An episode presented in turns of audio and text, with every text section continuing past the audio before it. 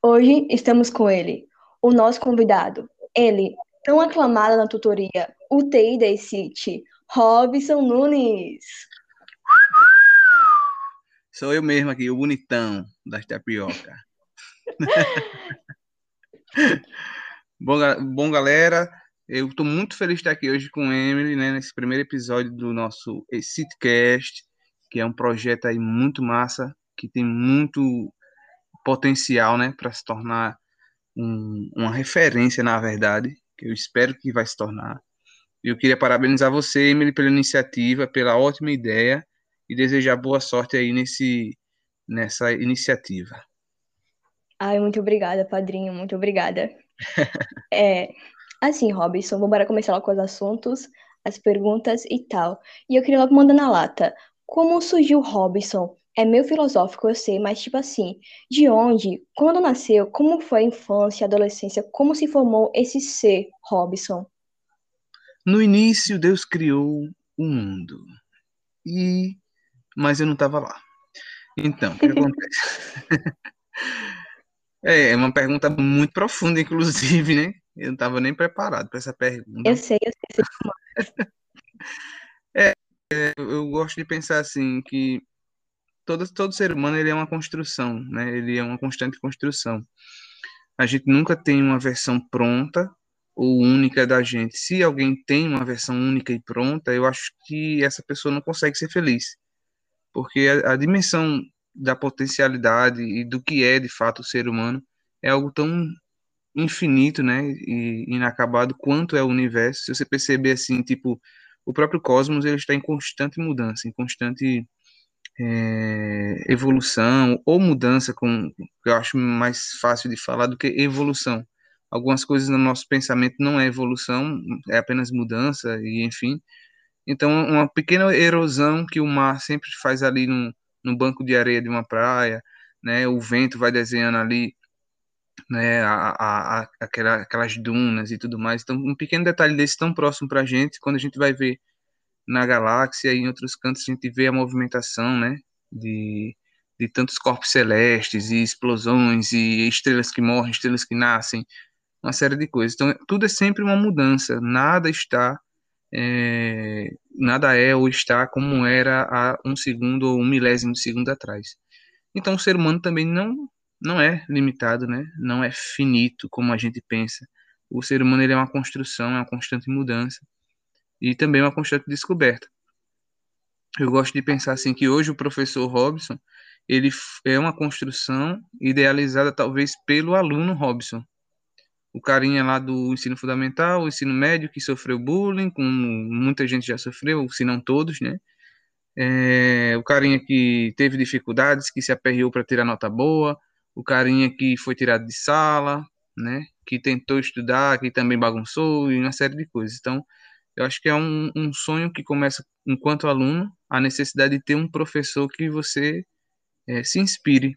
E eu tive professores que eu me inspirei, né?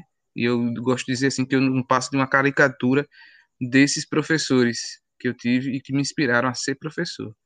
Então a gente vai pegando ali um, um recortezinho, um, um, um, remendo de um de outro, vai copiando, vai colando na gente e vai se montando, né? Com as partes boas e algumas partes ruins que a gente copia também sem nem perceber.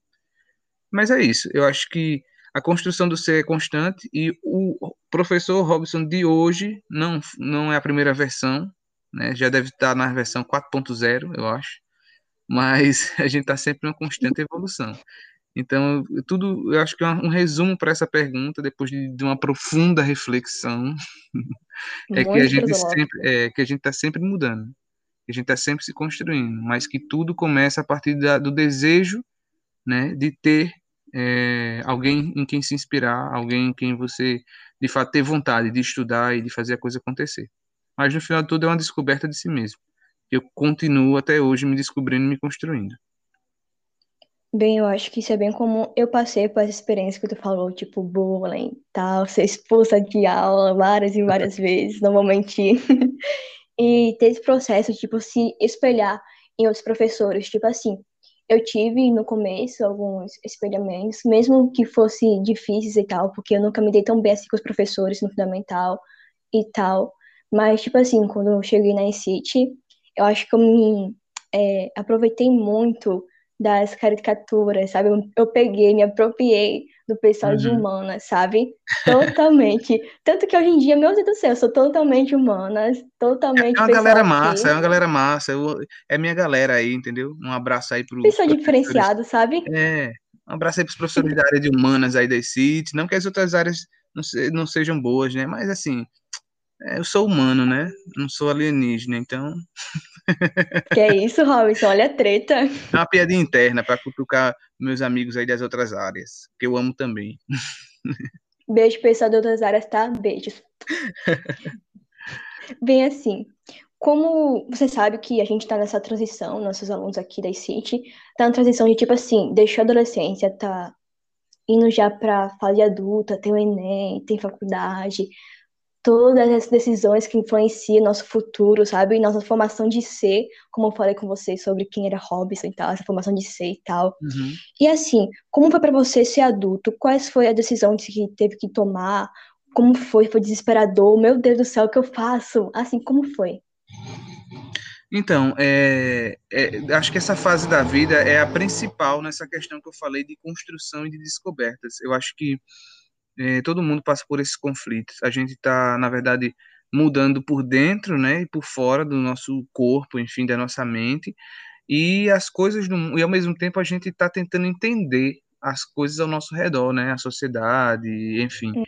Então é, é um período assim realmente de descobertas sobre si e sobre os outros e também de construção.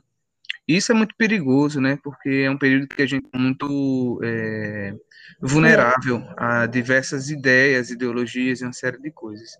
E muitas dúvidas que surgem, a, é, a gente sempre comete o erro, e isso é uma questão que eu compartilho com propriedade, né, a respeito de, de você, enquanto adolescente, enquanto jovem, não, e na verdade não, não é nem ser adolescente e jovem, mas enquanto pessoa, nunca achar que a primeira resposta de fato é aquela que vai é, te garantir, sabe, a totalidade das suas questões.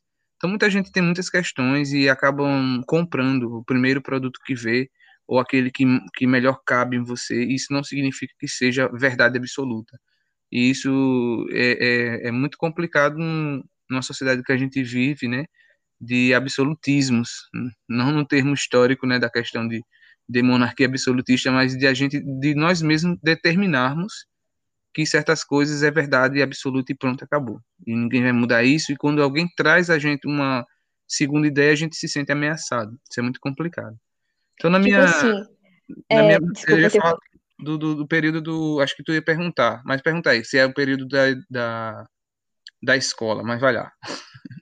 Mas, tipo assim, não, não ia perguntar isso, mas assim, pelo que eu tô vendo muito, pela minha experiência, pela minha vista, é, a gente tá muito nessa época de Maria vai com as outras, Sim. né? Esse famoso. Que, tipo assim, tanto que, pelo que eu tô vendo, tipo, Felipe Neto. Pessoal adora ele e tal. Mesmo ele falando coisas, tipo, tão óbvias e até o pessoal zoando ele. E eu acho isso tão, sei lá, é, algo tão repetitivo, sabe? Sei lá, a pessoa não pensa. Parece que a gente tá sempre em uma máquina que, tipo assim, uhum. não, isso aqui é errado. Por que a gente não pensa então? Sabe? Eu não consigo entender isso. E porque a gente que é jovem, até mesmo adultos, que eu também vejo isso, tem esse tipo de pensamento, sabe? Que tipo assim, ah, falou errado, não falou isso, cancela, tá cancelado. Isso. Acabou sua vida. Isso é, é algo muito, é. muito eu acho que nossa história atualmente, sabe? E até um pouquinho perigoso, porque eu vejo isso muito como é, uma censura, sabe, do seu pensamento. É, porque é, eu até me pergunto assim, quando é que não foi assim, né? Acho que a gente tem tentado é, ver a sociedade como um espaço mais aberto a respeito dessa questão de. Eita, ó, o novo normal, tá vendo? O novo uhum. normal acontecendo. A gente é, percebeu a sociedade como uma questão mais aberta, de pessoas que são que aceitam mais o diferente, e tudo mais, mas na verdade não é bem isso, a gente ainda está muito longe disso, de ser uma realidade total, né? E eu acho que a gente nunca vai chegar a uma, realidade total a respeito disso. E quando a gente projeta isso na própria história, a gente vê que sempre foi assim. Só que agora está um pouquinho menos pior. Vamos usar uma expressão aqui bem, bem dramática e bem errônea né, né? mas que é necessária para a gente mostrar que, na verdade, isso que a gente está vivendo agora é, é nada mais nada menos do que uma coisa menos ruim do que já aconteceu no, ao longo da história entendeu? E, e, e, é isso. E a gente não tem como querer. A gente pode até desejar. Acho que acho que a gente pode desejar e deve desejar uma realidade pacífica e tudo mais, mas talvez essa realidade nunca chegue, né? E isso, num ponto de vista puramente científico, histórico, que a gente pode fazer. Não é nem na ideia religiosa da coisa, né? Mas é realmente na questão é, histórica e científica. É muito difícil você conseguir acreditar que, dada a natureza humana e suas é, sua parte ruim, né, enfim, suas, suas partes recaídas, vamos dizer assim, é, decaídas, melhor dizendo, a gente poderia ter um, uma sociedade 100% é, do bem, vamos dizer assim, né? Apesar dos inúmeros esforços que nós, professores e tantas outras pessoas na sociedade têm feito mas infelizmente ainda é muito distante. Uhum. Assim, falando novo normal, né, que a gente tá vivendo agora, como é ser professor em plena pandemia, sabe? Como tá sendo o estresse, o dia a dia? Me falei essa experiência. Uhum. Caramba, eu vou te contar. É um... Ano passado foi mais difícil porque acho que foi o susto, né? A gente é, foi pego de surpresa e tendo que se virar com mil coisas. Na verdade, eu avalio essa situação com uma dualidade. Eu, eu vejo um, um, ponto de vista muito bom e outro muito ruim.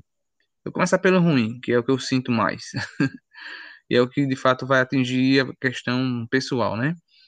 A parte ruim que eu, que eu avalio inicialmente é realmente a gente não poder estar se vendo, não poder, né? A gente, você sabe muito bem como é a nossa rotina na escola tempo integral.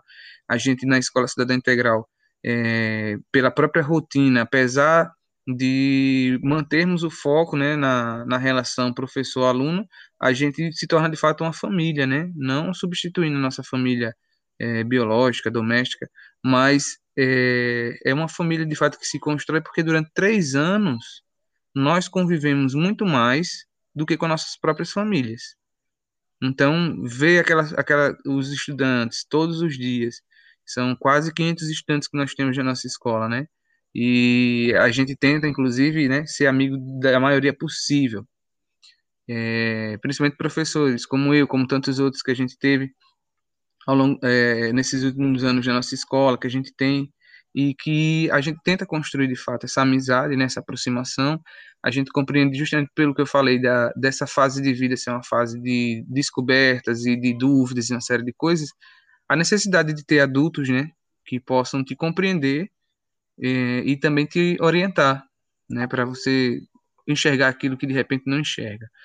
Agora, é, isso isso prejudica nessa questão, porque se a gente manteve, se a gente criou de fato um laço, a gente sente falta, né? Quando aquela pessoa, principalmente quando é da tutoria, gente, um aluno faltou, então um tutor que de fato atua bem dentro do, do programa da escola, ele vai sentir falta daquele aluno. Oh, fulano veio hoje não? Ih, rapaz, foi que houve, vai logo procurar saber quando já não tem, né, uma mensagem no, no WhatsApp, nessa intimidade uhum. que a gente cria, né, já tem uma mensagem lá, ah, não vou hoje.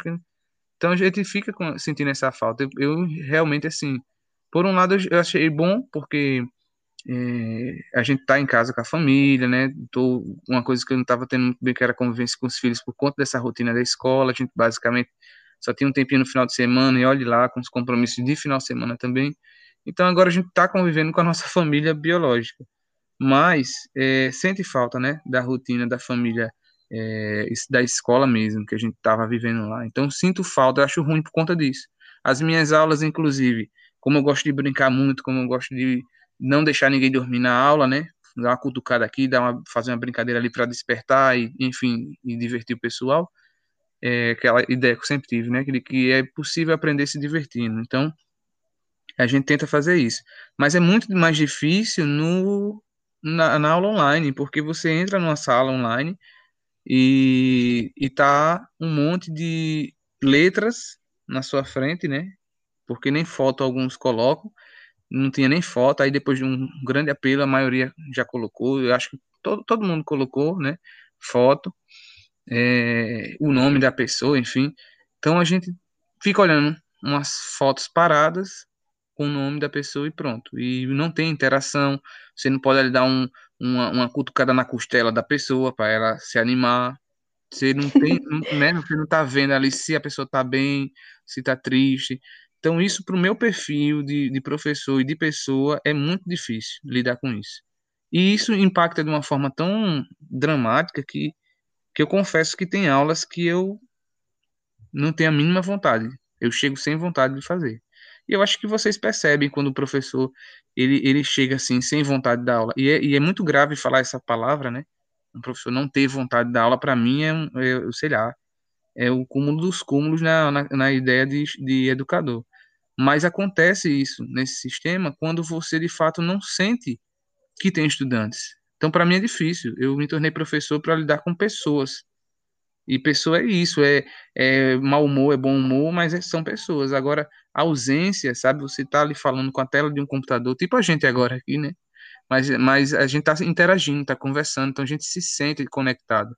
Mas imagina ter que falar para um, um, uma, uma turma ali de 50 pessoas que tá com a tela conectada com a sua, mas não tá conectada às suas almas. Então, é muito ruim.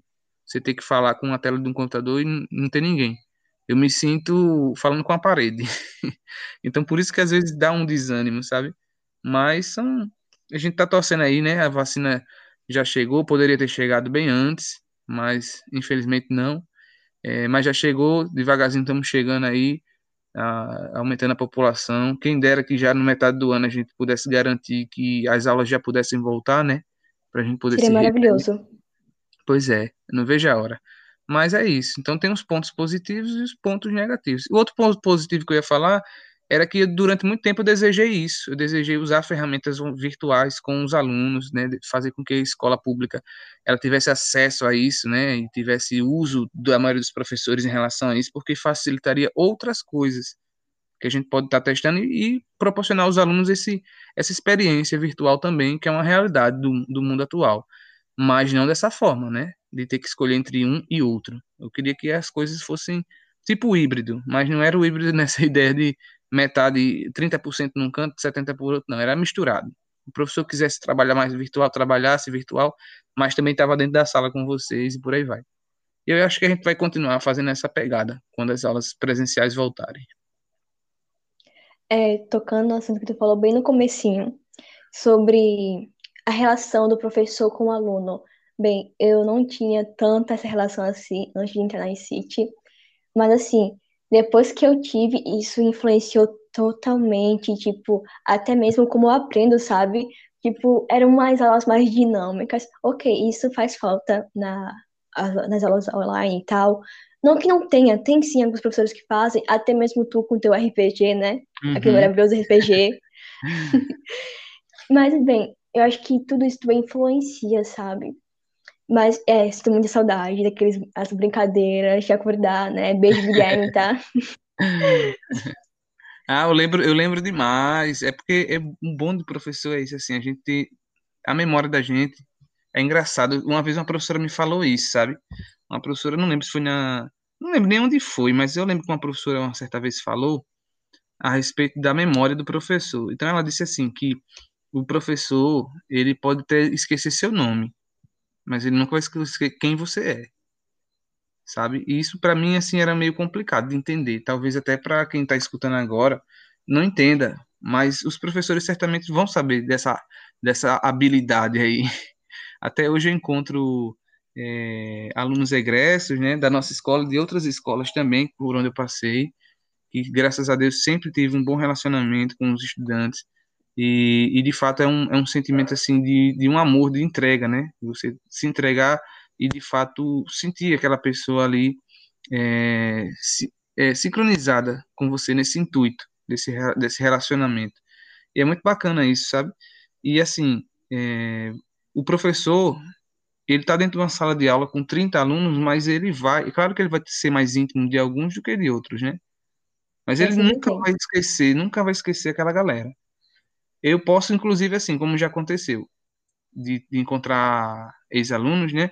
Por exemplo, eu fui professor de arte no, na Escola Rui Carneiro, fui professor de filosofia no Instituto Moderno, fui professor de música na Bahia Traição. Então, assim, já passei aí, não tem muito tempo não, acho que minha, é, comecei a lecionar de fato em 2014. Mas de lá para cá, é, passei por muitas turmas, muita gente que está na universidade e que até hoje fala comigo, é, gente que foi para o curso que eu estava porque, sabe, tive alguma parcela ali de contribuição. Mas assim, é, eu conheço essas pessoas, vejo na rua, de repente o camarada mudou, tá barbudo, tá não sei o quê, como eu também mudei, né? E aí eu compreendo isso. Eu não reconheço visualmente. Mas aí quando o camarada diz, tá lembrado de mim, professor? Aí eu olho assim e digo, rapaz, não tô não. Eu sei já quem diabo é tu. aí ele diz, é, não sei, foi meu professor de, de tal coisa, em tal colégio. Oxi, imediato, ó, pum. Já sei quem é a pessoa, qual era as brincadeiras que eu fazia, né? É, e geralmente os alunos que chegam e, e se aproximam né, com admiração e com respeito, como acontece é, na maioria das vezes, é, são essas pessoas que brincavam, né, que, que gostavam da aula, então se divertia e aprendia. Então eu acho muito bacana isso. Então o professor ele tem essa habilidade. Ele não vai, ele pode até não lembrar teu nome, teu rosto, tua fisionomia pode mudar, né? Mas, mas a sua pessoa é algo que o professor nunca vai esquecer, seja positivamente ou negativamente, que infelizmente às vezes ocorre também, né? É, de ter algumas pessoas que infelizmente não, não compreendem ou não conseguem, naquele momento de vida, ter uma boa parceria com o professor, mas vão ficar eternizados na memória. Agora, depois desse negócio todo que eu falei, esqueci até qual foi o, o moído que tu perguntou aí. Não, esquece, tem que ser assim, que ser Mas assim, falando em ser é, essa experiência tua na pandemia e tal, etc. Sim, sim, sim. Assim, como é, tu sente assim, como é ser professor? Como é a tua emoção de ser professor? E assim, sempre foi o teu projeto de vida ou tipo, tu teve a volta e tipo, não, você é professor de É, como eu falei, né? Tipo, é uma descoberta. Nesse período aqui do, do da pandemia, como estou dizendo, eu estou sentindo muita falta disso, porque acho que já ficou explícito para quem está ouvindo essa questão, né? De que de como eu é que eu sou como professor, como sempre fui. Inclusive, teve um momento que eu fui contratado numa certa escola aí. É, todo mundo vai depois vai saber quem é, né? Mas foi uma escola aí que eu fui contratado e porque eu estava fazendo excelente trabalho, segundo a diretora, né? Ouvi falar muito bem de você, você já foi aluno daqui e você está fazendo um trabalho muito bom em tal escola, no cursinho que você deu aula, e a gente está de um professor assim com seu perfil que inove, que não sei o que. Eu digo, tá certo. Aí disse, agora, porém, já conhecendo, né, a casa, eu disse, é, mas eu só tenho uma, uma questão a colocar nessa, nessa nossa conversa sobre a contratação. Só tenho uma questão que eu não abro mão. Aí ela, o que é? De que a, a gestão e a coordenação pedagógica e ninguém mais intervenha é, na minha aula. Ou seja, eu vou dar aula do meu jeito, como eu sei fazer e como tem funcionado. Ok? Se me garantirem isso, estou muito feliz de compor aqui o, a equipe. Aí ela olhou para mim e fez assim, preocupada, né? Disse assim: Mas que jeito é esse? Como é o seu jeito que você quer dizer? Aí eu olhei para ela e disse assim: Doido. É doido. Não tem negócio certo. É, é doido. O jeito que eu quiser fazer, vou fazer entendeu? Vou garantir o conteúdo, vou garantir. Agora, de repente, se eu quiser pegar os alunos e levar lá para fora, para o jardim, e ver que está um clima bacana para discutir isso, se eu quiser fazer uma aula com um círculo, todo mundo sentado no chão, do jeito que eu quiser, vou fazer, fazer a aula. Se me garantir que eu tenho permissão para isso, eu venho. Também, se não for possível, não tem problema. Também agradeço demais o convite. Mal só sei trabalhar se for assim. Aí me garantiram isso. Aí eu trabalhei, Passei o ano fazendo minhas experiências. Mais uma vez, os estudantes tiraram notas altas na disciplina, né? É, fizeram o Enem, é, conseguiram se dar bem nas questões da disciplina que eu, que eu lecionava.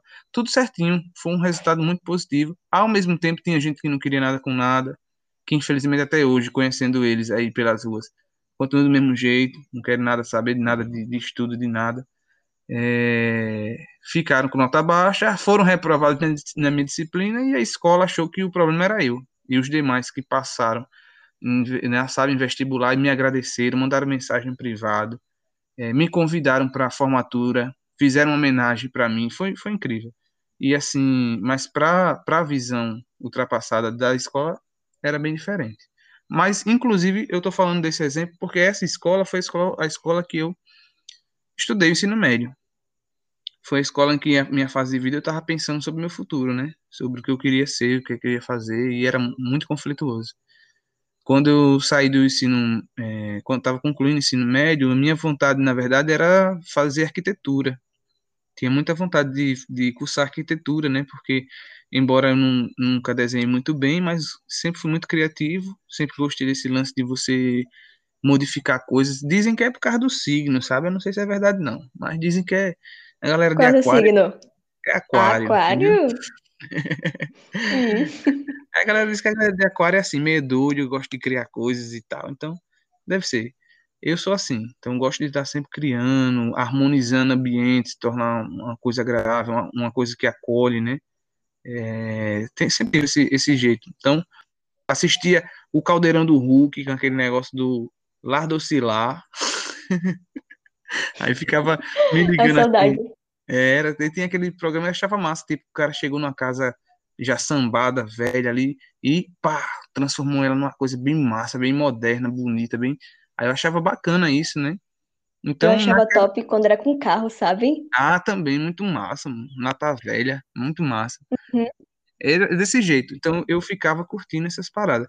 Então, o que é que aconteceu? Eh, nessa época, eu estava sentindo uma inclinação para esse lado. Ao mesmo tempo, na minha vida religiosa, eu eu estava atuando dentro do, de grupos de oração da igreja, eu era catequista, né? Minha turma de crisma, que era na igreja matriz, por duas vezes foi recordista. Eu não sei se, até, se mais alguém teve uma turma maior, mas eu tive a primeira turma foi com 50 e poucas pessoas, e enquanto tipo a turma normal de crisma, no máximo 20, sabe? Algumas não chegavam nem a 10. E a minha era 50, e vinha gente do Areal, vinha gente de Engenho Novo, até de Pindobal vinha gente no sábado à tarde para assistir minhas aulas de crisma. E eu era um, um cara com 16 anos, que estava no ensino médio, né? E fazendo isso. E eu não estava percebendo que, que na verdade, é, eu era bom, entre aspas, né? Dan- Dando aula, explicando às pessoas, porque eu pegava coisas que eram muito complicadas para a maioria, porque realmente quem ensinava complicava, e quando eu entendia, eu conseguia explicar de uma forma mais fácil, de uma forma mais leve, brincando, né? Então a turma gostava disso. Então as pessoas iam para todo sábado, é- era muito difícil as pessoas faltarem. Eu não cobrava, sabe, esse lance de falta, nem fazia frequência, eu acho. Porque eu sabia que as pessoas iriam. Quando eu percebia que alguém estava faltando muito, eu sentia falta da pessoa. Então não precisava de caderno para anotar essas coisas, não. Eu já entrava em contato, perguntava se está tudo bem e tal. Na segunda turma, acho que foi 80 pessoas que o padre disse, não, tem que dividir, e ninguém aceitou. Ninguém aceitou outra turma, quase que saiu uma revolta. Queria Era. Aí imagina total. era desse jeito.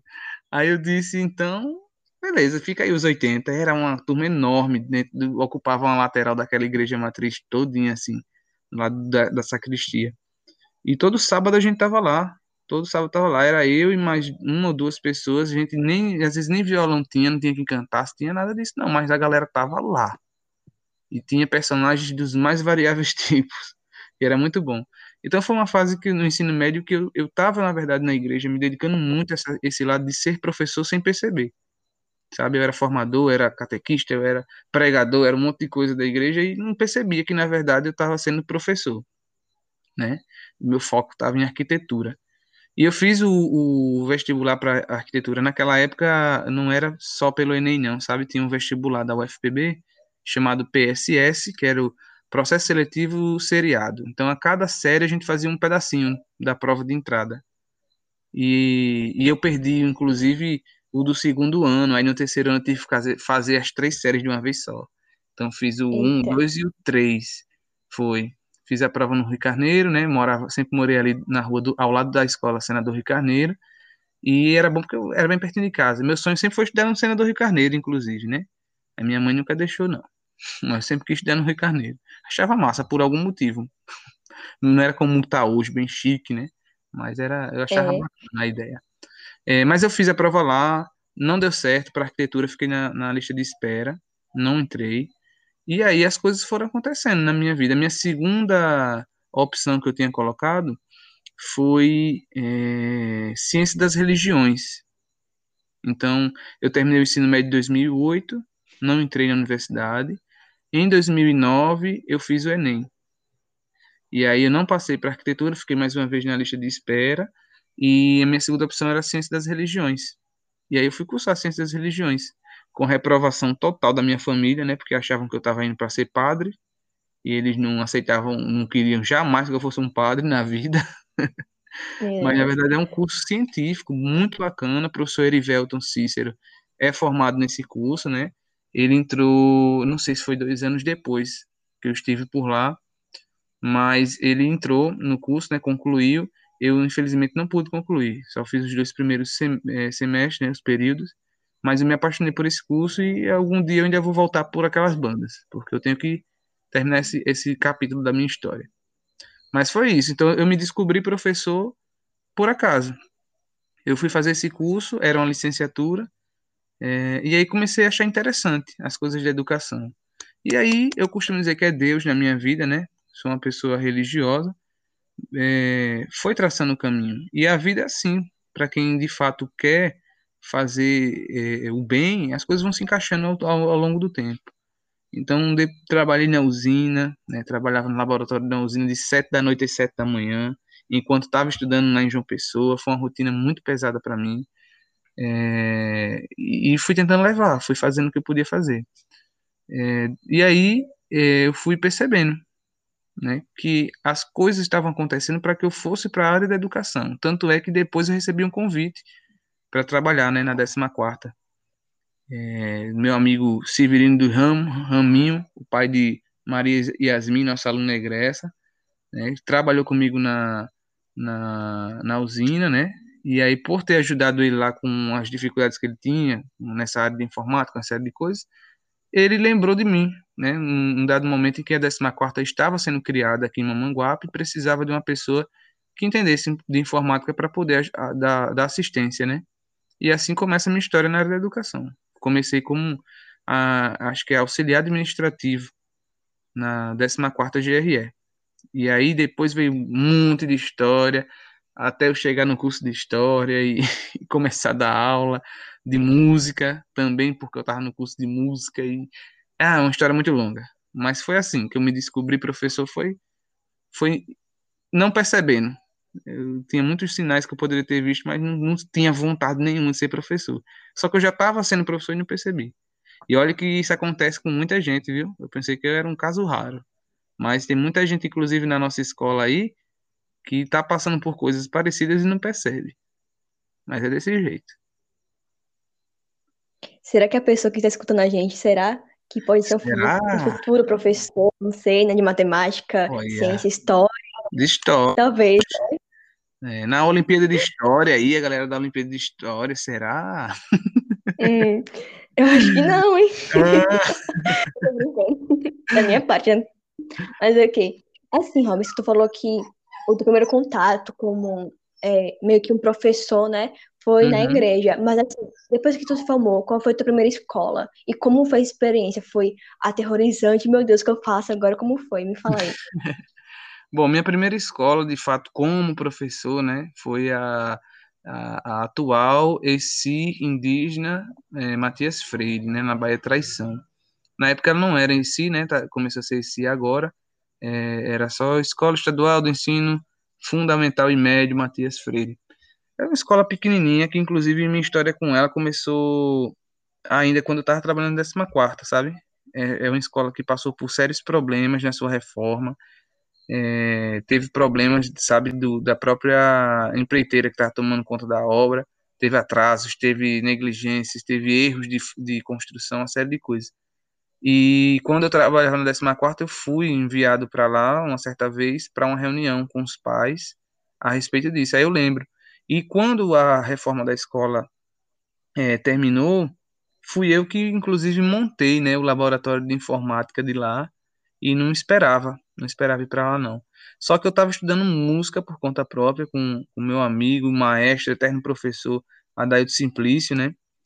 O famoso Adam, saxofonista aqui da, da nossa região e um dos melhores da, Paraíba, né?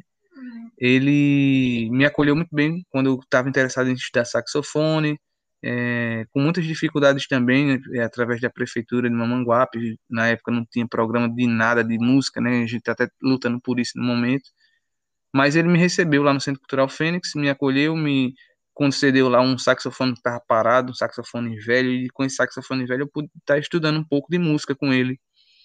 E aí a gente fez uma, uma boa amizade, é, uma pessoa muito bacana aí que Deus me concedeu na vida, e a quem eu devo essa questão também de ter aprendido música. A partir dele eu tive conexão com a teoria, com a prática instrumental, e isso foi uma porta de entrada, porque eu fiz uma prova, e, e foi muito engraçada a história, porque, tipo, ele tinha uma prova de música para fazer, do estado, né, de professor de música, mas tinha um camarada daqui de Mamanguape que tava passando a perna nele e em todo mundo que, que era músico, dando informações erradas para ninguém fazer a prova.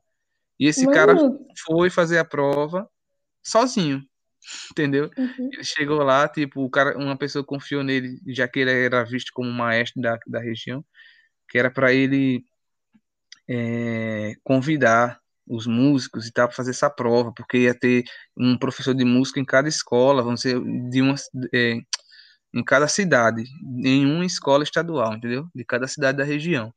E aí ele simplesmente não avisou ninguém, deu informação errada para as pessoas irem num dia errado. E foi o que aconteceu. E aí ele foi só. Chegando lá, o pessoal disse: Ah, rapaz, você, você é, só vê você só, rapaz, ninguém quis vir, não. Aí então não precisa fazer a prova, não a gente vai, vai colocar você para ser professor aqui, não sei o que, não sei o que, não sei o que. Ele conseguiu, né, o plano dele. Quer dizer, ele pensou que tinha conseguido. E aí, quando o Adailton ligou para mim, dizendo a situação de você vai ter que fazer, rapaz, você tá ficando besta, você vai fazer. Ele, mais Robson, rapaz, eu não vou não, porque eu não gosto de confusão. Eu digo, você vai, rapaz, se você não for, você vai ter uma confusão é comigo. Aí eu fiquei botando pilha para ver se ele fazia, ele foi. Ele, disse, ele, ele olhou para mim, ele fez assim, eu só faço essa prova se você for fazer comigo. Aí eu disse, agora lascou. Eu sou aluno, não tô aprendendo agora. Aí ele fez, não, você vai fazer, faça. Eu disse, pô, vou fazer só por experiência e para você não ir só. Aí fui com ele, fiz essa prova lá na Secretaria de Educação. E vou dizer uma coisa a tu. Eu pensei que ia me dar mal. Eu não estava esperando passar. Mas eu passei na prova. Ele passou, eu passei. E aí eu fui remanejado para a Bahia Traição, né? É, e aí começou a minha história aí. Sendo que eu ainda tive que esperar uns dois, três anos para fazer é, para ser professor de fato. Eu já estava cursando história, trabalhando na 14, estava um clima muito pesado lá, né? E de repente, numa, numa prova final que eu estava fazendo na universidade, porque eu tinha faltado muitas provas e aulas, devido ao trabalho na 14, que estava muito puxado, é, eu recebi um telefonema no meio da prova. Minha sorte é que o professor saiu para ir no banheiro, eu saí também para atender o telefone. E aí era o pessoal da Secretaria de Educação avisando que eu ia começar meu trabalho de professor na Bahia Traição. Aí daí por diante, pronto. Foi só construção. As amizades que eu fiz na 14 as pessoas que eu conheci lá, que até hoje estão ligadas à, à, à gerência, é, é, foi, foi uma construção assim de, de amizade, mas ao mesmo tempo também de reconhecimento da, da, da qualificação. Então são pessoas que sabem a minha, a minha, a minha persona, né? Como é que eu sou enquanto pessoa, mas também sabem como eu sou enquanto profissional. Então tudo isso foi contribuindo para as experiências que eu tive ao longo desse tempo. E aí fui fazendo mais amizades e, e, e contribuindo mais com as comunidades por onde eu passava e pronto. Até o dia que, em 2018, eu tive que sair da Bahia da Traição. Quase me tornei diretor da Escola Gustavo Fernandes, aqui, aqui vizinha nossa, né? Escola estadual. Mas os planos do destino e de Deus eram outros. Então, acabei indo para a escola técnica, que era do ladinho aqui, né? E sim, sobre isso. Como foi, sabe? Tipo, você está na escola técnica, meu Deus, um, tipo, é diferente, sabe? O tipo, o estilo de estudar, dos regimes do professor e uhum. tal. Como foi pra você, sabe? É, foi, foi bem diferente do que eu estava acostumado, mas assim, nem tanto, sabe? É, eu recebi o convite, na verdade, para vir fazer parte da equipe da escola, como já era professor da rede, né? E havia uma necessidade, não tinha sido coberta com o processo de entrada, e aí fui convidado. É, e no convite, eu fiquei muito feliz de ouvir o seguinte: disseram assim, olha, é, não sabiam nem que eu estava saindo da Bahia, né? Que eu já tinha organizado para sair. É, mas disseram assim: a gente tem um convite para você para a escola técnica de Mamanguape. E aí eu fiquei pensando assim: caramba, escola técnica de Mamanguape, massa. Nunca tinha pensado, né? Nunca não, não tinha pensado em vir para a escola técnica. Eu pensava em vir para uma escola que tivesse problemas, como eu estava sabendo da situação do Gustavo Fernandes, que inclusive melhorou bastante e admiro muito a equipe de hoje lá, a diretora que está e toda a equipe, né? Que conseguiram fazer o sonho que eu tive a partir do momento que eu fui com, tive a oportunidade, né, de me tornar diretor de lá e estava fazendo o processo seletivo. É, mas enfim, quando eu escutei a frase seguinte, Emily, é, a gente queria que você fosse, fosse para a equipe da escola técnica, porque a escola cidadã integral é a sua cara e você é a cara da escola cidadã integral. A gente precisa de um professor que faça as coisas que você já vem fazendo. Eu disse, eu, porque eu tenho perguntado assim, mas vou ter que fazer um curso sobre isso, que eu não, não sei como é o modelo da escola cidadã. Disse, não tem as coisas que você já, você já fez, por onde você passou de professores? Tem. Pronto. É só fazer isso. Aí eu disse, não acredito nisso, não. Disse, é. Aí quando eu encontrei o modelo que fui de fato estudar, eu disse, caramba, é realmente aquilo que eu sempre fiz, sempre pensei, sempre desejei. Então eu percebi, tipo assim, aquele professor que eu sempre quis ter, né? O tipo de professor que eu sempre quis ter, que fosse brincalhão, fosse companheiro, que, que buscasse compreender o aluno e ajudar de fato, ele sim, simplesmente foi construído, né? Eu tenho me tornado a cada dia aquilo que eu desejo ser, com meus erros, claro, mas sempre buscando isso mas encontrou, casou, vamos dizer assim, com um modelo de escola que eu também sempre quis, que proporcionasse ao professor oportunidades de fazer isso que a gente tem, a tutoria, as eletivas, é, o estudo orientado, né, etc, etc, etc, projeto de vida. Então a gente tem essas características. Então é, é, era o sonho. Então basicamente hoje eu estou fazendo parte do sonho que o Robson aluno teve um dia sabe? Sobre escola e sobre educação. Então, para mim, é um prazer imenso, uma felicidade imensa compor esse, essa equipe e essa casa que é, que é esse Mamanguape hoje, né? Que infelizmente está um pouquinho vazia de corpos, né? Mas não de almas e mentes, que está cheio. eu sempre falo que assim, que depois que eu entrei em City, eu percebi como isso aqui é praticamente uma mina de ouro, sabe? Porque, tipo, é revolucionário, sabe, no ponto de vista, para uma pessoa que veio numa escola normal, sabe, tipo, de meu período, que estava só de tarde, aqueles professores que sempre eram aqueles mesmos, sabe, a mesma disciplina, o mesmo jeito de dar aula e tal. Então, para mim, quando eu entrei, meu Deus, foi tipo, uau, que diferente, que revolucionário, Não que. É? Então, eu entendo totalmente como você se sentiu também, sabe? Tipo, meu Deus, eu me encaixei aqui totalmente, aqui é o meu lugar, estou aqui, era por estar aqui sempre, sabe? Pois é. E eu lembro que quando eu recebi essa notícia, eu estava esperando o resultado do meu, da minha avaliação para ser diretor, sabe? Porque na verdade eu não quis ser diretor, eu falei logo, eu disse, não, eu quero, mas eu não quero ser diretor.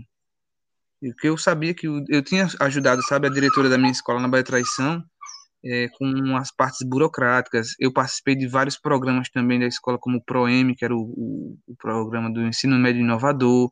É, em Rio Tinto, eu tive a oportunidade de contribuir com a escola Frederico Lundgren, é, como um oficineiro do Mais Educação, dando aula de karatê. Inclusive, tem alguns estudantes nossos é, da nossa escola, egressos, e também outros novatos agora do primeiro ano, que foram, né, treinaram comigo karatê, iniciaram lá, e era uma experiência maravilhosa também.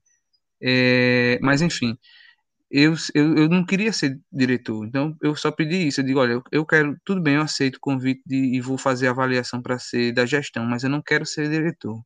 Porque diretor tem muito papel para assinar, tem muita coisa, sabe, para cuidar. Eu não quero cuidar de papel, eu quero cuidar de pessoas. Então eu pedi assim: eu vejo que uma fórmula muito boa é entre diretor e vice-diretor na escola regular, não é no modelo cidadão, que é diferente, né, mas na escola regular é um cuidar da papelada, outro cuidar das pessoas. Então eu quero ser o cuidar das pessoas, porque já tava com a cabeça doendo de papel, né? Passei pela 14 trabalhei com papéis durante três anos e, e odiei.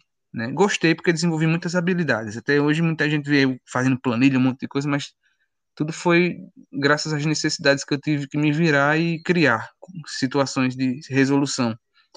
Mas eu não gosto. Eu gosto de lidar com pessoas. E era o que eu queria. Mas, no final das contas, eu tinha sido elevado para ser diretor e não sabia. E aí, como o resultado não tinha saído, não estava dizendo nada, recebi essa proposta. Quando eu, depois que eu aceitei a proposta, né, e, e vim para a escola técnica, quando eu cheguei aqui na escola técnica com o termo assinado para entregar a Mirtes, aí eu lembro que a primeira pessoa que encontrei foi Maria da Penha, nossa eterna CAF, né, e logo em seguida já estava tipo tardezinho escurecendo.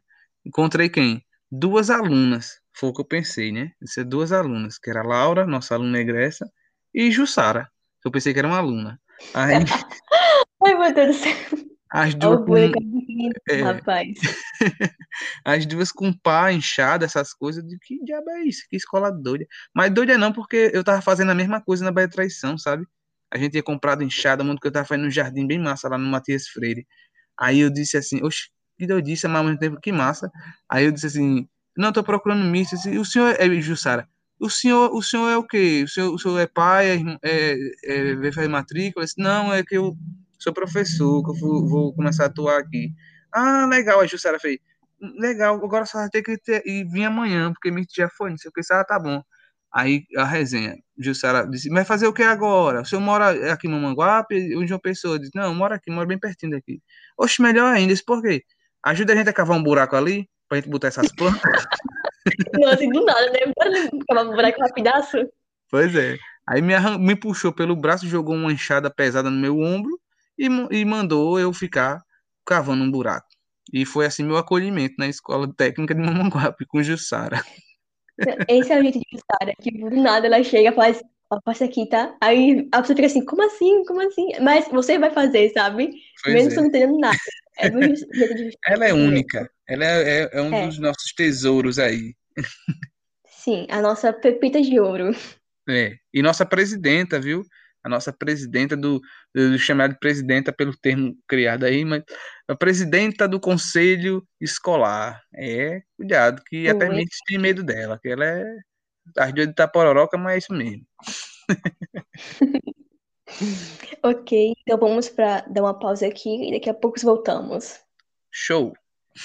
E aí, pessoal, voltamos e agora vamos perguntar um pouquinho assim sobre a atualidade da vida de Robson, sabe? E aí, Robson, como está sendo estar participando assim da Olimpíada de História? Como foi no passado também, sabe? Como está sendo a experiência de guiar a gente, esses alunos, com essa responsabilidade enorme que é a Olimpíada? Caramba, a Olimpíada de História, é, eu ouvi falar quando, justamente quando eu trabalhava na 14ª GRE, né? E, e assim, eu comecei a cursar História, achei interessante, mas eu nunca sequer soube direito o que era. Quando eu comecei a dar aula de História, quando foi que eu comecei realmente a dar aula de História? Foi aqui na Escola Técnica de Mamanguape, de fato, a partir de 2018. Então, desde 2018, assim que eu cheguei, já estava dentro do meu programa de ação, né? É, participar da, da Olimpíada de História. Infelizmente, pela falta de informação, é, uma das coisas que eu acho chata na Olimpíada de História é que, tipo, enquanto aqui a gente ainda está se organizando para começar o ano letivo, eles já estão terminando as inscrições. Então, fica muito complicado se comunicar com os alunos, explicar e tal. E todo ano é a mesma problemática, né? É, não foi possível em 2018, não foi possível em 2019. Em 2020, a gente conseguiu, né, com muito sofrimento e também graças ao adiamento das inscrições, que foram adiadas duas ou três vezes, a gente conseguiu, né? Ano passado a gente participou com três equipes, esse ano a gente está apenas com duas, mas que estão aí representando, dando o suor e estão dando ver. E aí, a Olimpíada de História é uma oportunidade única, né? Também faz parte dessa, dessas inovações educativas e que eu recomendo compartilhar já com todos os meus colegas professores de História da região para ver se mais alguém aqui da nossa região participaria, mas até agora eu sei que a única escola que participou ano passado e esse ano somos nós, da 14ª Regional. Eu espero que seja uma ideia que os professores acolham, que os, que os próprios estudantes também possam tomar a iniciativa de desejar participar, porque eu estou vendo que é um, é um, além de ser muito divertido, né, da gente morrer de rir, esquentar a cabeça e investigar as paradas, é um negócio muito massa. Mas também é, deixa muito conhecimento, né? a partir do momento que o professor está ali interagindo, explicando algumas coisas que não traz na questão, mas que tem a ver, né, que é o objetivo da Olimpíada é esse, não é medir quanto você é bom em história, mas é fazer com que várias pessoas possam melhorar seu aprendizado em história a partir da dinâmica que ela oferece. Aí eu, aí eu vou dar uma de entrevistador também. E você, Emily? O que, é que você está achando, Emily, da Olimpíada de História? Bem, obrigada por estar aqui, por ter me convidado, Robson, é um prazer. E bem, estou achando maravilhoso, sabe? Tem os seus. É, é tem lado positivo e negativo, tem aquele estresse basiquinho, né, que todo canto tem, sabe? Mas também tem aquela coisa gostosa de você saber que vai passar, passou, aquela vontade de pesquisar, saber quem é aquela pessoa, aquele assunto, adquirir conhecimento através de coisas tipo divertidas. É, é muito bom, recomendo o pessoal ir fazer inscrição, falar com o professor aí para te ajudar. Então, para ter mais né, equipes, e vai que um dia a nossa região, sei lá, chegue na final, imagina, ia ser top, top, top. Pois é, e eu quero mais equipes aí competindo com a gente, porque apesar de ter uma rivalidade, vamos dizer assim, entre as equipes, né, a gente sabe que não existe a campeã. Né? É uma questão de chegar até a última fase e ser uma das campeãs. Então, o máximo de participar é isso, que você não, não tem que é, passar por cima de ninguém, né? Cada um vai construindo sua conquista. Isso é muito bacana também. E assim, tá na cara que não tem rivalidade. Assim, porque tá na cara que a café com leite é a preferida de Robson, sabe? Beijo, Camille. Não diga isso, que você sabe que Camille, que com certeza também está ouvindo esse podcast, é, já estava reclamando, né? Mas foi até bom citar o nome da equipe para poder explicar o pessoal que não está participando. Gente, é, ano passado, como eu falei, a gente teve três equipes, três equipes top, gostei demais da experiência, cada um tem uma característica bem, né? Emily fez parte da, da que eu acho que foi minha favorita, tá? Vou confessar, porque era as menininhas, eram as marxistas arretadas. Então, olha só, pelo nome você vai ver. Marcante, Mas, porque é assim. Não foi? Não, mas esse ano a gente tem duas equipes, é a equipe opositores do Café com Leite. A galera fez uma referência bacana aí sobre a República do Café com Leite.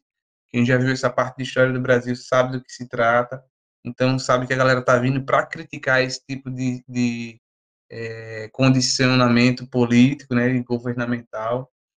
É, a outra equipe é a Vanguarda de Atena. Então, é uma galera aí também que vem trazendo aí referências simbólicas à inteligência, ao pensamento, ao raciocínio e trazendo aí referências à mitologia da Grécia Antiga, né? Então, a galera uhum. caprichou muito. Eu queria ter continuado com três equipes, assim, que eu acho bacana, mas ao mesmo tempo dava mais trabalho. Quanto mais equipes, mais trabalho eu tenho quando tem esses formulários que o professor tem que preencher também. E, tipo, não tem uma opção de fazer o meu e estar tá em todos os outros, né? Tem que fazer de um por um. Então, o ruim é isso. Mas, assim, eu acho bacana, eu queria muito que aumentasse o número de equipes. É, pode ser até 10 equipes por escola, então, eu achava bacana se a gente conseguisse é, todo ano aumentar, né? Mas o problema é esse, é que por ser um evento pago, é, com descontos, inclusive no início do ano, mas é um início do ano que a gente não está em contato, né, professores e estudantes, sempre complica esse lance do pagamento. E aí o pessoal não tem como se articular, não tem como montar já a equipe, porque o bom é que a equipe comece a ser montada, por exemplo, no final desse ano, já vou tentar montar equipes para que quando chegar o período de inscrição já ter tudo certinho. Mas são tantas coisas, né? Tanta correria que, que isso acaba fugindo da nossa mente e, e as pessoas estão querendo concluir o ano letivo e, e por aí vai. Mas está sendo uma experiência maravilhosa e sinceramente eu, eu não, não tenho pretensões de parar de participar da Olimpíada de História não. Eu pretendo chegar à final esse ano, como todo ano vou, vou ter essa essa visão, né? Mas acho que minha meta maior é manter e aumentar o número de equipes anualmente, porque para mim o mais importante do que chegar na última fase é de fato participar dessa experiência, que é, é incrível. Então, pessoal, já tiveram o aviso aqui, então vão apertar o ano que veio, ou nesse ano, né, quando ele fazer essa equipe, para ter mais equipe, para você aprender, porque é muito top, é muito maravilhoso, eu recomendo muito. Eu digo isso com experiência, tá? Pode crer. Agora sim, sobre as tuas aulas de artes marciais. Assim, como tu começou isso e como isso influenciou na tua eletiva desse ano? Caramba, esse podcast aqui é muito conceituado, cara. Ah. ah, são detalhes e mais detalhes, é muito bacana. Eu estou me sentindo aqui uma celebrity. Aí você é. o famoso Taylor City. Ah. Bom, é... acho que muitas pessoas gostam de artes marciais, né? Acham bacana, acham bonito, acho bem legal. Eu sempre gostei de filmes de ação. Eu lembro que com meu pai, né? É... talvez tenha dado um pouco dessa, desse gosto dele. Ele sempre gostou muito de assistir filmes. A gente sempre que tem algum filme assim de Jack Chan, não sei o quê, então de ação, né? É, ele assistia e eu assistia junto com ele. Acho que sempre gostei muito. Ele, meu pai gosta muito de filmes de de Velho Oeste, né? Aqueles filmes bem velho mesmo de Velho Oeste, assim, do cowboy chegar, e aí, cara, você, você pá, pega a bala.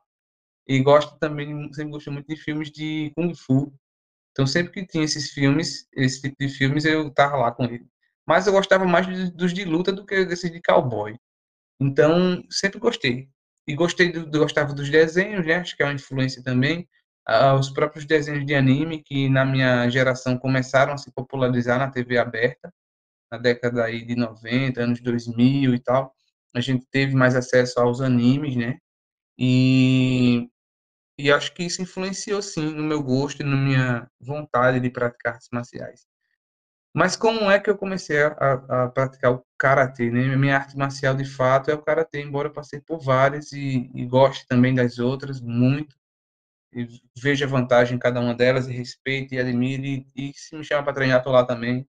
Mas a minha arte de fato que eu me encontrei foi o karatê. Eu inicialmente fui tentei jogar bola né?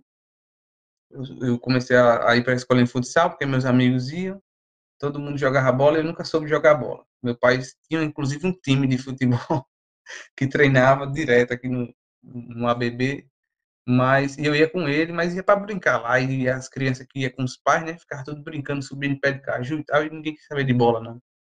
É, mas enfim, eu comecei a, treinar futsal, aí comecei a sentir uma dor no joelho, eu não conseguia correr. Então não estava dando certo o futsal. Foi quando na minha rua apareceu o, o, um camarada lá, que também é filho daquela rua, sempre, nasceu e morou por lá, que hoje é o contramestre Gil Badauê, daqui de Mamanguape também, contra o mestre Gil Badawi.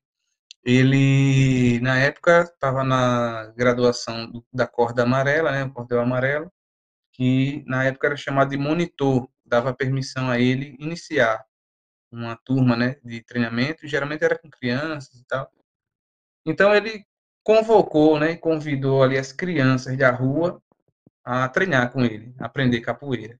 E aí a molecada da rua inteira, né, foi, foi treinar com ele, ele foi na casa de cada um que se sentiu interessado. A gente ficava brincando lá na rua, aí ele chegou e convidou. Então, é, ele foi na casa de cada um, conversou com os pais, explicou como era, que era pago, e tinha que comprar roupa, não sei o quê. Aí minha mãe já achou meio, meio ruim, ficou preocupada, né, que eu ia me machucar, não sei o que, aquela coisa de mãe. Mas aí no final a gente é, conseguimos convencer os pais de todo mundo da rua e todo mundo foi treinar. Então a gente começou a treinar capoeira. Meu primeiro, minha primeira arte marcial, de fato, e esporte assim, que eu me identifiquei e pratiquei durante um bom tempo foi a capoeira. Lá eu, eu, eu realmente é, comecei a aprender mais sobre a cultura africana, né, sobre os povos africanos e sobre é, a escravidão no Brasil, não apenas com a parte do sofrimento, né, mas da resistência e tudo mais. Então foi uma experiência muito bacana. Então pratiquei capoeira durante um bom tempo né, da minha vida outros é, colegas, e até uma galerinha irmã, o pessoal do capoeira, treinava karatê no Manguá, porque eu sempre achei legal o karatê, mas não sabia para onde ia, não sabia onde eram os treinos, não sabia de nada, e tinha vergonha também. Mas achava muito bacana, porque tinha muitas apresentações, o sensei Roberto fazia muitas apresentações com a equipe da Budoki, aqui no Manguape, e eu sempre achei bacana. mas nunca cheguei a ver de perto, saber mais um pouco, né? Então foi um dado momento em que eu me interessei pelo karatê porque eu, eu, eu soube, né, que o karatê não era só físico, era tinha ali uma filosofia, um ensinamento, né, a seguir. Então achei isso interessante. Isso me chamou atenção por algum motivo que eu não sei explicar o porquê, mas me chamou atenção. Enquanto na capoeira eu estava um pouco decepcionado pela postura, sabe, das pessoas que estavam treinando, é, adultos, graduados, inclusive, que não tinha filosofia, não tinha uma ética, não tinha nada desse tipo. Era mais uma questão realmente de pancadaria, de ser um melhor que o outro e tal. E isso não faz parte, na verdade, da essência da capoeira, né? É bom deixar bem claro isso. Isso não faz parte da essência da capoeira. E eu sentia que isso não fazia parte, e estava decepcionado, desanimado. E aí eu encontrei no karatê o contrário disso, né? Encontrei realmente uma filosofia de vida. O karatê ele possui o dojokun, que, é o lema do karatê, são cinco frases, né? Que guiam assim a, a nossa prática, tanto na arte marcial quanto na vida. Tem ensinamentos, tem livros de do nosso, vamos dizer assim, do fundador do Karatê moderno, que é o, o sensei Ginchi Funakoshi. Ele era professor também, né, da, de escola, pedagogo, né? Ele era poeta, eh, era praticante de arte marcial.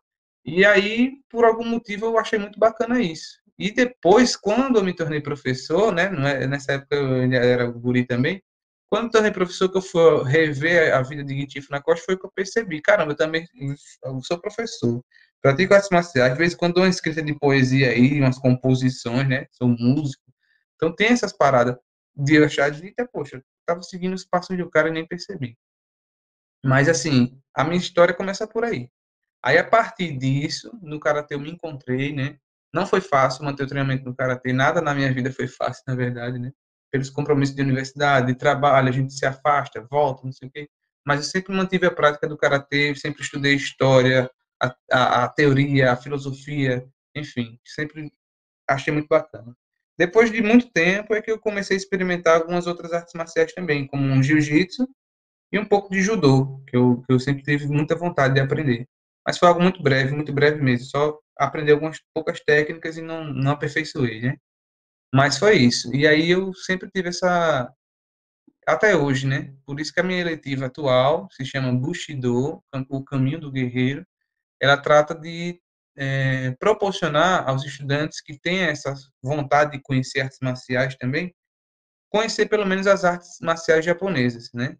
Judô, o karatê, o jiu-jitsu, o aikido, é, o kendo, enfim, artes marciais que são provenientes do Japão que é a segunda civilização que eu mais gosto no mundo. A primeira é a nordestina, claro, né? Mas é, é isso. Então, eu tô, tô nessa pegada agora. Já desde 2018, muita gente queria que eu fizesse uma eletiva sobre artes marciais.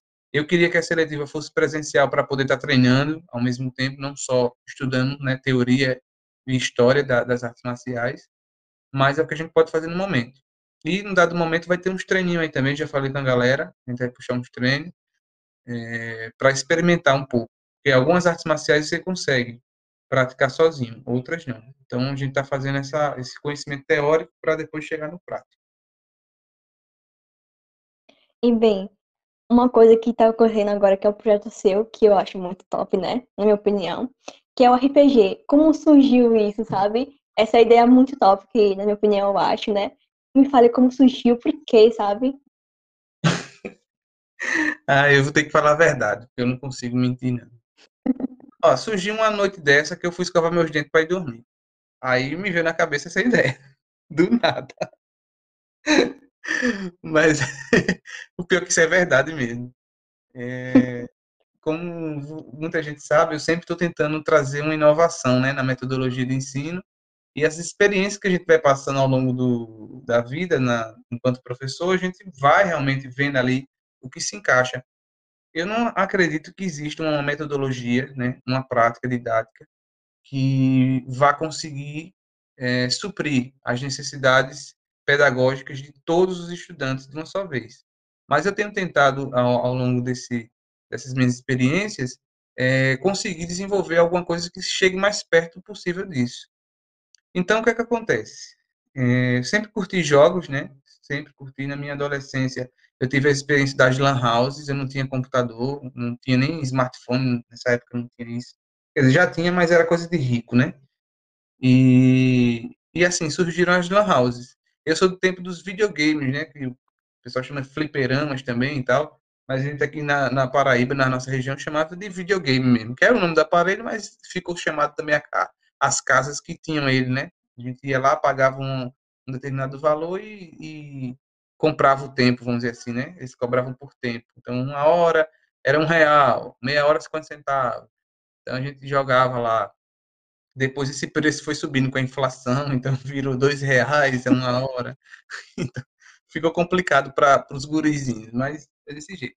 E a Lan House veio na mesma pegada também, para você usar ali a, o computador, você pagava um tempo. O problema é que um videogame você ia lá, o cara botava o jogo e você pronto. Era, o resto era apertar X, apertar X, start e pronto, começar a jogar. Na Lan House, não. O computador está lá parado. Para quem não tem experiência com computador, sabe muito bem do que eu estou falando. Hoje em dia é algo muito comum para gente, né? Mas a extrema dificuldade de você nem saber como mexer um mouse, né? que é algo inimaginável para muitas pessoas, mas que, que para outras não. Então era desse jeito. Aí sabe o que aconteceu? Eu me encabulei um dia, eu passava em frente à Lan House, via a galera jogando lá, via a galera acessando o Orkut, o MSN, que é dessa, Meu dessa Deus, época. que né? antigo, viu? É, não tinha Facebook, não, minha filha, nem WhatsApp, não. Era o Orkut, o MSN, não sei o quê, aí pronto. E eu sabia que diabo era isso. Eu não tinha e-mail, não tinha nada. Então, foi quando é, surgiu um, um, uma vontade repentina em mim. Eu entrei lá uma vez, inclusive, para ver a galera jogando. Mas ficava tímido, né? Morria de vergonha de tentar jogar no computador, porque eu achava algo de outro mundo, né? E eu ia mexer lá, não ia saber mexer, ia desmantelar. Né? E minha mãe sempre contribuiu bastante com esse tipo de medo, de eu não arriscar, né? Para não quebrar as coisas dos outros. Eu acho que, inclusive, isso é uma, eu tive que criar uma quebra com essa, esse medo, sabe? Na vida, para poder realmente me arriscar a ter as experiências de aprendizado. E isso, acho que é um ensinamento que eu, eu compartilho com todo mundo, né? É, Permita-se não ter medo, experimentar e arriscar e errar. O problema é que a gente cria uma cultura realmente não errar, não errar, não errar, e se errar já é o fim do mundo. E não é bem isso. Aí um certo dia, não sei também porquê, eu sempre tinha o costume, né, vez ou outra, quando eu tinha um dinheiro, minha mãe nunca me dava muito dinheiro, essas coisas não. Inclusive, sempre tive que ajudar, né, na feira, né, meus pais sempre foram feirantes, eu tinha que trabalhar na feira, né, para poder receber dinheiro. E não era muito dinheiro, naquela época já era pouco, hoje que não seria nada mesmo. Ganhava 20 reais por semana, né? Trabalhava todos os dias, e principalmente no sábado. Era horrível, odiava. Eu tenho um, um pavor de feira até hoje por conta disso. Mas estou superando. Eu tenho ido mais à feira e tenho gostado de ir. Mas eu odiava ir para a feira. É, enfim, então eu ganhava 20 reais, esses 20 reais eu não lanchava, não fazia nada. Eu não sei, eu, às vezes eu gastava com uma coisa ali, outra aqui, normal, assim, comprar alguma coisa mesmo de, desses lanches, essas coisas. Mas eu gostava de gastar pelo menos 5 contas ali de videogame. Então, tinha que ir lá para botar dois reais no dia. No dia eu jogava uma horinha, gente. Uma horinha, duas no máximo, quando eu já era um adolescente descolado. Então, tinha que botar duas horas, pelo menos, né? Ficar duas horas no videogame. Mas era desse jeito. E assim, um dia eu, eu me encabulei, fui pro videogame. O videogame do lado tem uma Lan House, a Lan House Fênix, acho que foi a primeira Lan House, inclusive, daqui de Mamanguape, né? Até hoje existe, é, lá no. Eu acho que existe, existe. É no prédio da, da Correia do Vale, né? Do lado da Boa Nova. E aí eu me encabulei, entrei lá e disse assim pra menina, ou foi o cara, não sei lá, disse assim, quanto é a hora? Aí, dois reais bota uma hora aí pra mim aí. Eu botei, paguei dois reais e sentei no, lá na frente do computador. E fiquei encarando no computador sem saber o que fazer. aí o cara, é, vai fazer o quê? Tu vai acessar o Orkut? E é, não, não, não, não. Eu quero jogar. Aí disse, mas tu, tu vai jogar com o quê? Aí eu lembrei do jogo que eu gostei, achei interessante, que era sobre mitologia. Era Age of Mythology. Que até hoje eu tenho até aqui no meu PC. Age of Mythology fala sobre mitologia grega. Achei bacana demais. Aí a galera é, jogando lá e tal, botaram para mim. Aí eu fiquei lá experimentando, apertando o mouse, o cara me mostrou, ah, tu vai andar aqui, tu vai apertar aqui, vai fazer isso, não sei o que. Aí eu, beleza, vamos lá. Testei um jogo. Aí depois a galera, não, vamos jogar Counter-Strike, não sei o que. Aí, beleza, vamos jogar Counter-Strike. Tu sabe jogar? Eu digo, sei não, mas vamos se virar agora. Me diga aqui onde é que eu aperto. Pronto, mostrou lá, botou. Na primeira rodada que eu fui, os caras mais experientes, os caras viravam madrugada fazendo é, disputa lá, né? Tipo Corujão que eles chamavam, então tinha tipo torneio interno da Lan House, era uma parada massa. Eu nunca participei disso, mas era massa. Aí a galera jogava muito, tava todo dia lá jogando, dando, dando é, headshot com todo mundo, né? Tiro, tiro certeiro e tal. Aí eu peguei uma arma que não tinha nem mira, era inclusive uma escopeta, eu acho. Não, escopeta não, uma espingarda mesmo. A mais fuleira que tinha, sem mira, sem nada o cara lá do outro lado, umas caixotas escondidas, e parei assim, disse, acho que é aqui. E deu um tiro, puf, certeiro, na cabeça do melhor jogador da, da Lan House. Acaba, oxe, tu não dissesse que não sabia jogar? Como é que tu dá um tiro desse? Não que ficaram revoltados. Foi o primeiro tiro que eu dei no jogo, né? Aí, depois disso, pronto, eu saí perdendo tudo, morria direto. Mas foi uma experiência assim. Então a gente nessa época era essa forma que a gente tinha. Eu acho que isso contribuiu bastante essa experiência de poder ter se arriscado, né, e tudo mais, para ter desenvolvido meu perfil, de se arriscar de fato, experimentar, tentar acertar. E aí é que entra um personagem, David Leão, que já fez parte também da nossa escola antes de eu chegar, mas David Leão foi se tornou meu amigo de Lan House. Foi o cara que chegou para mim para me dar umas dicas, para me dar umas ensinar umas paradas lá dos jogos, que ele vivia nos jogos, né? Mas a gente só se via na Lan House.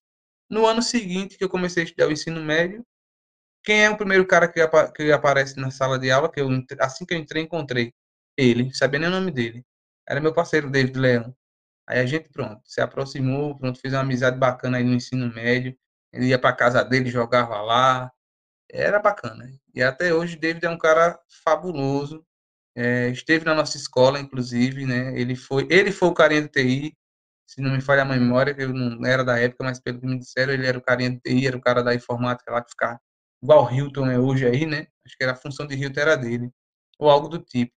É, e David contribuiu muito para essa escola, é um cara fenomenal, todo mundo gosta dele, não tem uma pessoa que diga que não gosta, e a gente tem essa amizade desde então.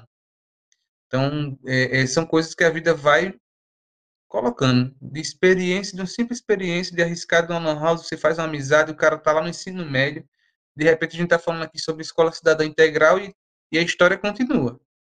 Entendeu? Das mesmas experiências que teve ali. Por isso que eu sempre falo para vocês, estudantes, que as pequenas experiências que vocês têm hoje na escola, entre, entre vocês mesmos, pessoalmente, é, vão contribuir para coisas futuras. E pouco a pouco vai se encaixando. É isso. É, tu jogou muito com é, Mortal Kombat, GTA. Oxi, GTA era meu favorito, mano. Eu pagava dois reais toda a vida para ir lá, somente para roubar, não sabia nem os códigos. Aí teve um dia que eu descobri que tinha os códigos. Aí eu fui na Lan House e disse, ei, imprima aí os códigos do GTA, peguei lá a folha, aí pronto. Teve que me segurou mais não. Era só botando cinco estrelas, a polícia correndo atrás, tome bomba, tome tiro, e eu só nos códigos, só nos códigos, só nos códigos. Era massa demais. Cara, eu amava ir no aeroporto roubar um avião. Aí, do nada, cinco estrelas. Só porque eu fiz isso, sabe?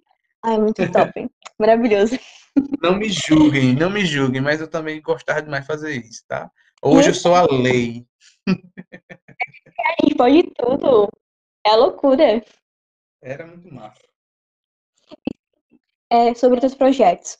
Quais são agora, se tu planejando na sua cabeça aí, da escola, ou pessoas mesmo, tipo, que vai fazer graduação, vai fazer algum experimento na escola. E sim, sobre aquele jardim da escola que tu nunca mais mexeu lá, sobre um projeto, bora falar aí sobre os projetos. Ixi. Olha, é, eu volto pro, pro, né, pra astrologia de novo.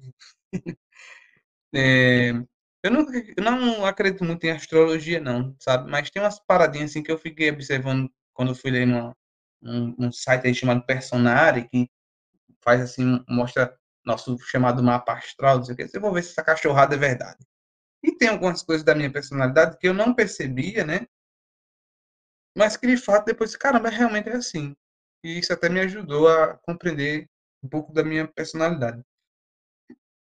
Eu dizem assim que que meu perfil assim, eu sou muito criativo, eu consigo criar coisas fabulosas, projetos incríveis, mas eu só consigo fazer eles se concretizarem se eu tiver a ajuda de outras pessoas. Se para eu fazer uma coisa sozinho e, sabe, projetar sozinho eu consigo.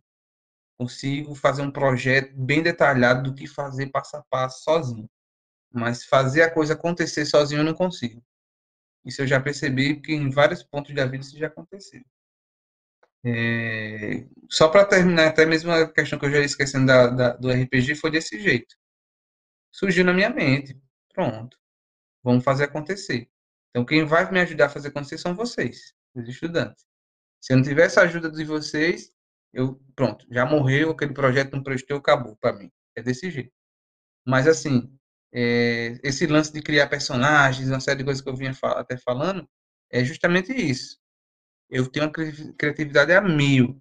Então, queria aproveitar isso para colocar para vocês essa experiência. E percebi que estudar história sem estar dentro dos fatos, se você não encontrar tipo uma coisa, um motivo, um tema que chame a atenção, você gosta de, de, jogos, gosta de moda, gosta de trabalho, sei lá, se alguém gosta de trabalho, né? É, gosta de trabalho, da história dos trabalhadores, da política, dos militares. Você tem que ter um ponto que chame a atenção na história e assim você vai conseguir, de fato, ter gosto por ela. E aí, de uma hora para outra, me veio esse, esse insight, né, de e se a gente mergulhasse dentro da história? Aí me lembrei do Assassin's Creed, de uma série de coisas. Então, joguei essa proposta do RPG que tem dado certo. Então, os projetos surgem de uma hora para outra. A gente tem uma coisa, uma ferramenta chamada programa de ação, né, que o, o professor faz, que é, tipo, projetar aquilo que ele vai fazer.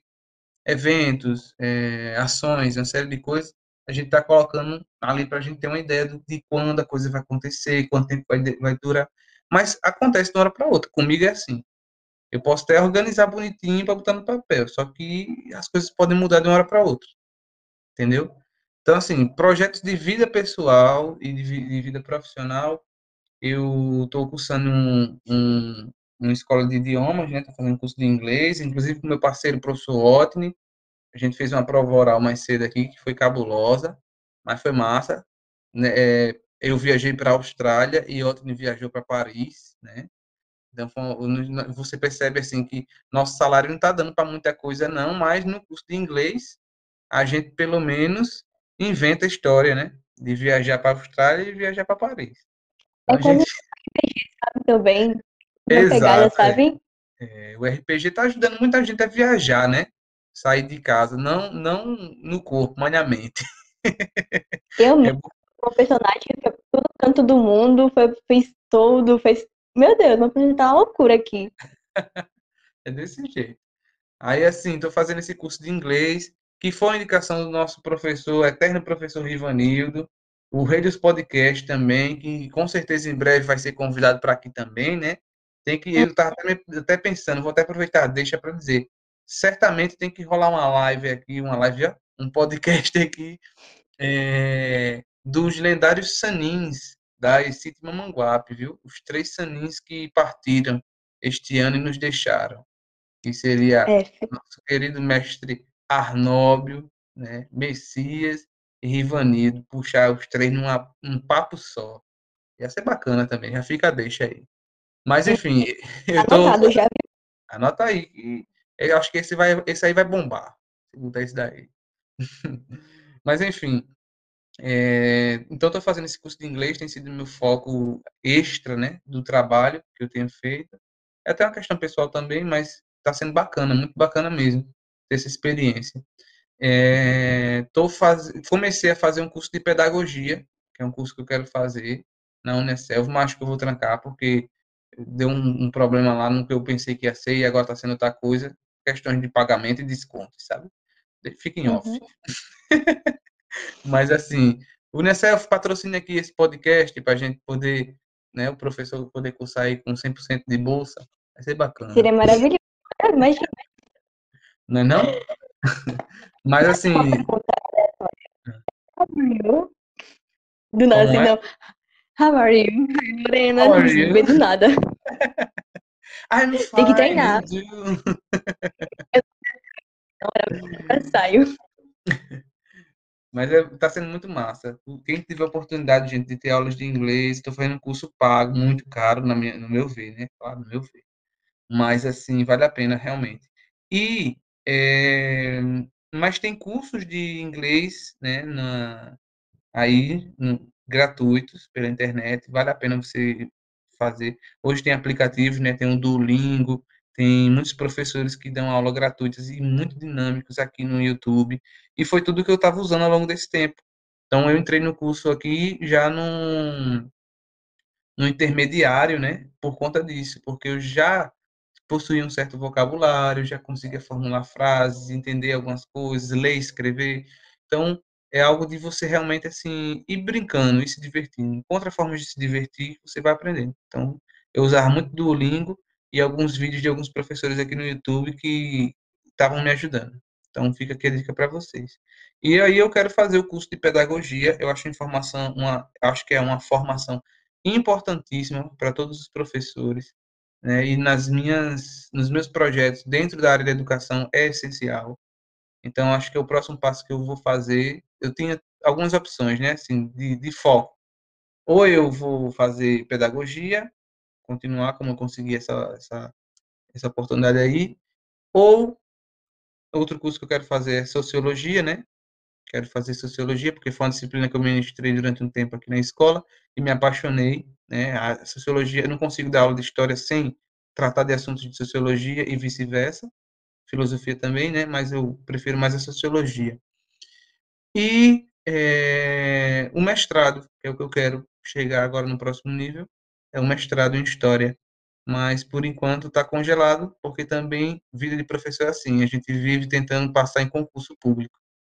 Então não tem como a gente fazer um mestrado, pelo pelo menos eu não conseguiria, talvez, passar no mestrado, né, tá me dedicando ali a coisas específicas de uma pesquisa no mestrado e me preparando para um, um concurso. E ao mesmo tempo ser professor de uma escola integral. Então não tem como. A gente às vezes tem que cortar uma coisa aqui, outra ali, para dar foco em outras. É desse jeito. Mas são metas que tem aí pela frente. É mestrado, depois do mestrado quero doutorado, quero fazer um intercâmbio aí, né, dar uma, uma viajada para a Europa, porque muita coisa da, da, minha área de pesquisa, do meu tema de pesquisa é na Europa, então tenho que ir para a Europa. E aí a gente vai juntando as moedinhas aqui. Estou tentando abrir um empreendimento, não vou falar agora, mas em breve vocês vão saber. A gente está se organizando aqui em casa para fazer um empreendimento. Vocês vão ficar sabendo aí também, um empreendimento comercial. E é isso. E aí a gente vai tentando, enquanto brasileiro, né? Tem que é, chupar a cana, subiar e dançar e cantar ao mesmo tempo. E, aí, assim a gente vai. é, cada dia uma luta. E bem, agora vamos para uma parte bem aleatória, assim, sabe, do podcast, que é um jogo, sabe? Que eu vou explicar, porque o pessoal de casa também não sabe, e nem você, óbvio, porque esse aqui é surpresa. Tenho é assim, medo. É simples, cara. Calma. Que é assim, uma pergunta que eu te faço, bem curta, rápida, e tu me responde também uma, é, uma resposta bem curta e rápida, beleza? Eita, peste, eu tô ligado qual é. Vai. Beleza. Em 3, 2, 1, um artista. É, Tata Werneck. Momento histórico. Ai, meu Deus, deixa eu pensar, são tantos. Rápido, rápido. A redemocratização do nosso país. Preferido da escola. Eita, momento preferido da escola? A hora do, do almoço. Também, também. Uma saudade. Eita, uma saudade? Ah, é, é, era a hora do lanche. Tá. Beijo É porque- tia, é tá da porque- Só pra, só pra justificar. É porque a hora do lanche era a hora que eu ia aringar com o povo no corredor, ia cutucar um ao outro que eu não tava vendo e essas coisas. Aí, aí é a saudade, né? Uhum. Um amor. Ah, acho que minha fam... é, Deus e minha família. Com certeza. Gosta de fazer? Gosto de quê? Gosta de fazer? É, É, isso aí foi complicado agora, porque na sequência das perguntas. Mas entendi, eu entendi, entendi, entendi. Eu entendi. Calma, calma, gente. Calma. É, é, eu gosto de. Bom, eu gosto de fazer. Vamos lá. Eu... tocar saxofone, que nunca mal toquei. Gosto de tocar saxofone. Um passatempo. Também é tocar saxofone, mas para não repetir, eu vou dizer que é na, um passatempo realmente que eu gosto de fazer, que eu quase nunca faço. É tipo, quando dá quatro, quatro horas da tarde, parar o que está fazendo para ficar só observando o céu e a luz do sol. Ai, maravilhoso. Eu fazia muito isso, mas hoje em dia, sem tempo, infelizmente. É. Um filme. Eita, poxa. Um filme. Ah, vou botar um que eu gosto muito e que é muito engraçado que eu nunca mais assisti. Tem outros também, tá, gente? Mas vou botar esse porque é pouco conhecido. É... Batalha Sem Fim. É um filme de Kung Fu antigo, muito engraçado também. Acho que é da, da década de 70, mas é muito bacana. Batalha Sem Fim. Cara, tem assistiu já Kill Bill? Eu acho que já. Ah, eu queria tanto alguém para conversar sobre esse filme, mas deixa off, deixa off. Uma cultura. eu acho que eu assisti só um. Eu não assisti os dois, não. É, qual é a próxima pergunta mesmo? Não escutei. Uma cultura. Eita, é a nordestina, com certeza. Eu ia falar japonesa, mas a nordestina, como eu falei, está em primeiro lugar. Um abraço para Ariano Suassuna aí no céu. Daqui a pouco eu chego. Uma comida. Eita, qualquer uma de frango. Principalmente, eu acho que lasanha, panqueca, coisas de frango eu gosto muito. Mas eu gosto muito de churrasco também, porque agora eu sou adulto. Meu Deus. Olha, sim, o adulto passa aqui, gente, dá licença. É Beleza, jeito. um livro. Eita, um livro, é, o, o, um livro que eu gosto muito, que recomendo a vocês, é uma obra um pouco espiritual, mas é muito bacana mesmo, é um encontro. Chama-se Relatos de um Peregrino Russo. O autor é anônimo do século XIII, se eu não me engano. É muito bacana. Uau, falou em russo, tô dentro. Eu vou logo pesquisar aqui, sabe? Pra eu baixar, sei lá. Pode pesquisar, tem PDF e também tem audiolivro no YouTube. É muito legal.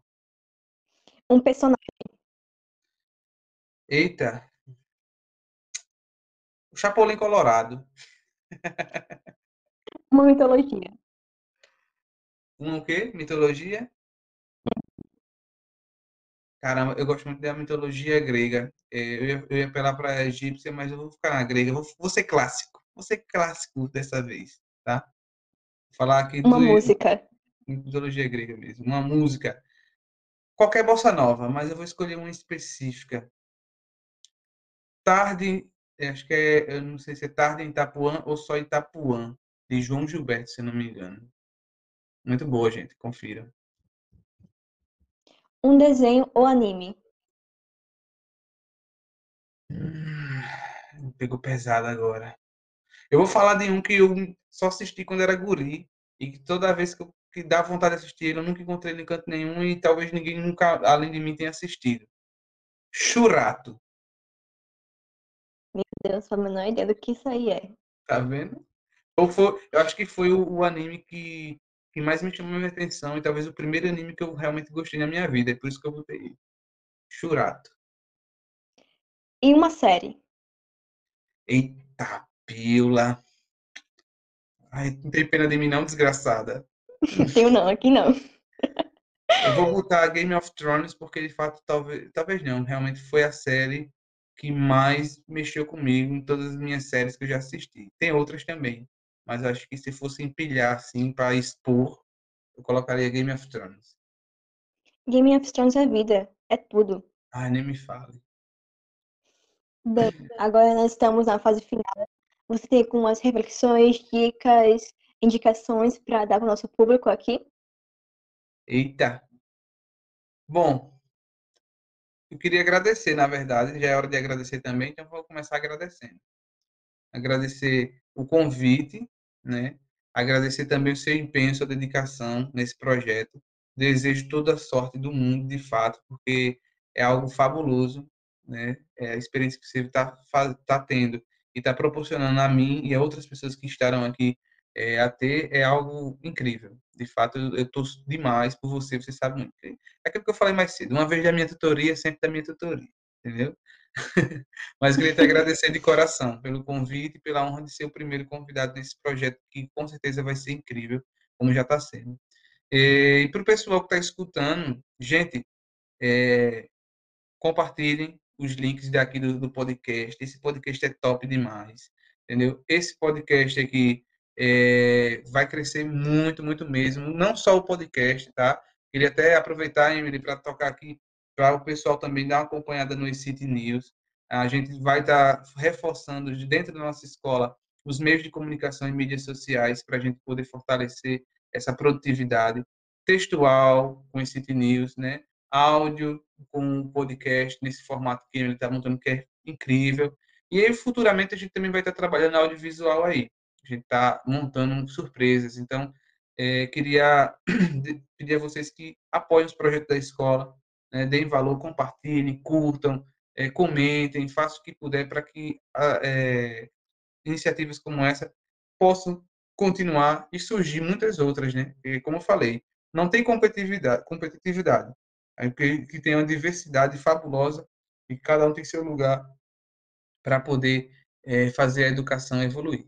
E na vida pessoal, o que eu posso dizer a vocês é isso. Se deem a liberdade de realmente de experimentar, de errar, de tentar novamente, de nunca desistir, de se arriscar, porque ninguém consegue chegar à nota 10 sem antes ter tirado uma nota inferior a 7.